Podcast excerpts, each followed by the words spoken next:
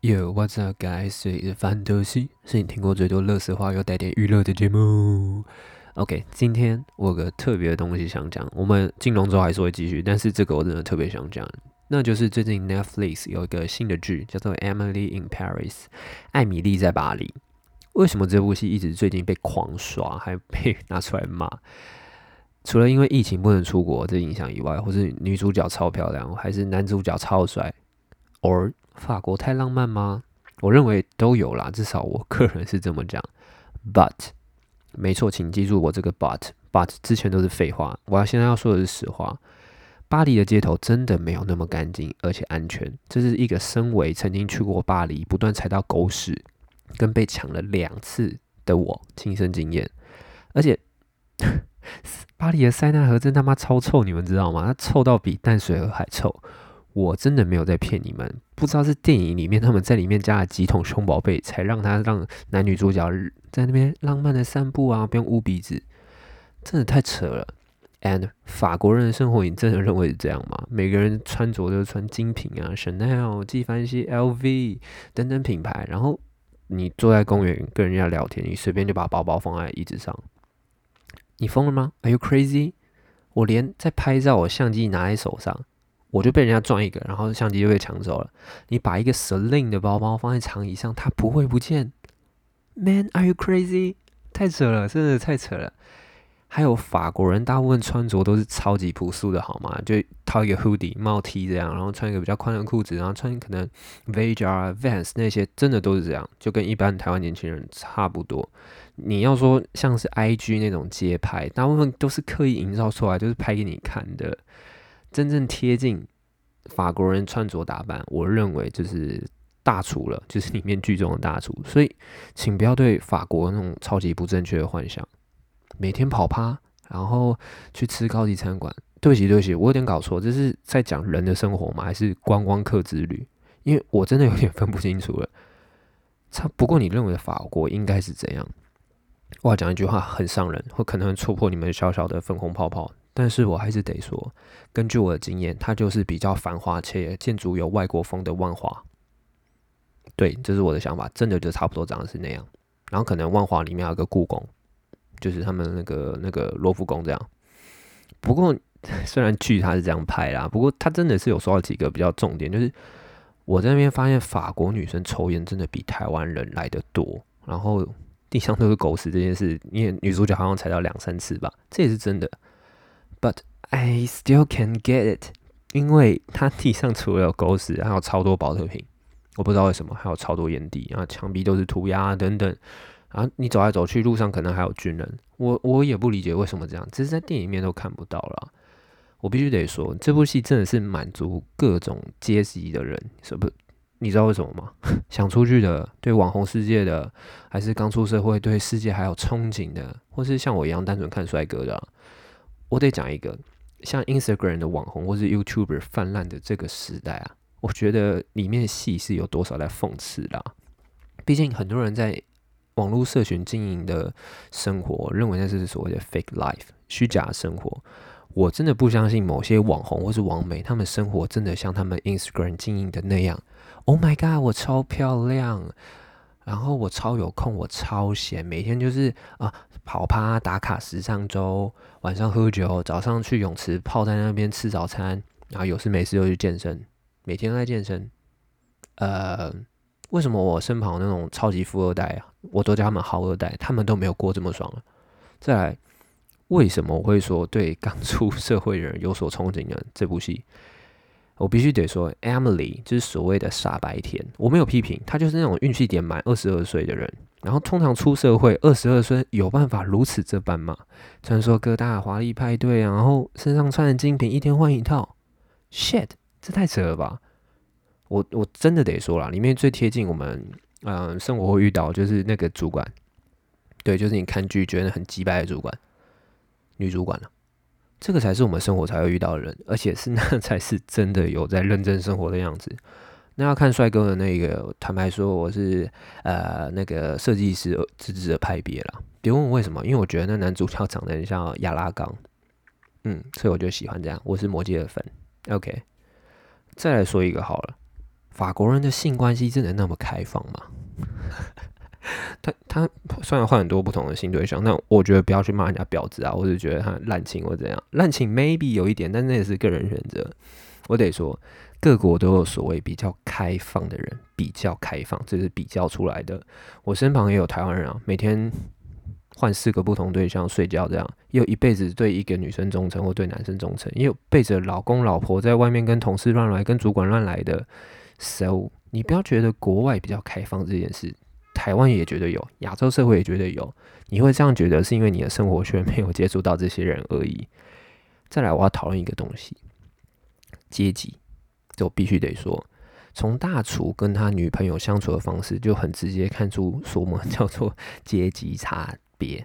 里面的大厨就是啊，我想靠自己好好经营生活，我想买一间餐馆，所以啊，我对自己还有理想。而女方就想说。我家有钱啊，你可以来我家见见爸妈，然后我可以拿钱资助你。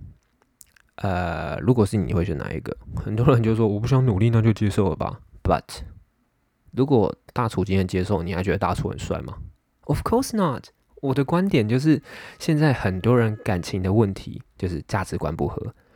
这件事我必须得用一句话来形容了，就是你的价值观，就是你从小到大你家庭给你的资源所塑造出来的。对于大厨的女友，他认为钱这东西偶尔被女方资助，他从来不算什么。他他觉得这很正常，因为他家庭就是这样。你看他剧中的爸爸，好了，就是裸体躺在阳台的那一个，感觉每天没在干嘛，那甚至还劝男主角你就接受嘛。我也是这样，我还不是过得很开心，每天喝的烂醉。但是大厨就可能是相对出身比较平庸的人，他就有个正常家庭，他觉得我自己想做的事，我没办法接受这样的行为。这就是我说的价值观不合。Like 现在的人，你男朋友花了半年的薪水去买了一只手表，你会觉得说，你干嘛这样？干嘛买那么贵的手表？不就是看时间吗？可能你男朋友爸爸他是一个手表收藏家，他有好几十只百达翡丽，你也不知道这件事啊。或是用钱观念，是前阵子很多人也在吵，该 A A 制呢，还是要由男方出钱？那开房间是谁要付钱？这就是从小到大你给家里给你的教育，所以去塑造而成的。再来说一个贵族学校的东西好了，然后贵族学校里面有很多不同的课程，有骑马课啊、象棋课等等的。你有进去参加过或是体验过的人，里面没人会跟你靠腰说：“哦，学费超贵。”然后问我的鞋子脏掉怎样？其实不太会有这种事情发生，就是你一般遇得到，他们都遇不到。他们也不会说：“啊，我我要去补习。”诶，至少。我很少听到人家补习啊，大部分就是哦，找那个补习老师来家里这样，这是所谓家庭资源所塑造的物以类聚。的确，现在提倡自由恋爱，但是观念之间的落差，你要去怎么努力？我真的不知道怎么努力。如果我今年活了二十六年，那也有其他女性或者其他男性活了二十六年。假如我们今天谈恋爱，我们相遇了，我们要去怎么改变我们过去二十六年原生家庭所给我们的影响呢？我认为啦，感情就是一部分的妥协，要不然真的很难达到去所谓的平衡啊。感情它就是我该怎么形容？它就像是一个非常复杂化学反应，多了什么少了什么不对，它就随时会爆炸。所以这样的关系非常不健康，只能找到相对应的综合反应，它会比较好过。假如你还要这样妥协，就去找它的综合反应，那你为什么干脆不找一个性质差不多，然后无痛融合就好？对，我就在劝你们直接换一个对象，对自己比较好过，同时也放过对方了，这是我的观点啊。再来再说一个好了，门当户对，大家都听过这句话，这句话我非常认同。如果还没有感受到，我就觉得你超级好运，我只能这样说。那再讲回阶级啊，我要延伸阶级这个东西，阶级到底是什么？简单来说，就是社会地位的差别。普遍价值，以现在的人的价值，就是金钱观念，我们用金钱来去衡量。但是在国外，可能还有所谓勋爵啊、爵士这种特殊头衔，台湾可能就是某个特殊性吧。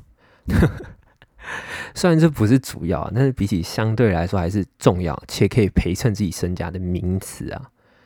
你认为阶级这东西代表什么？我认为它就是所谓的资源呐。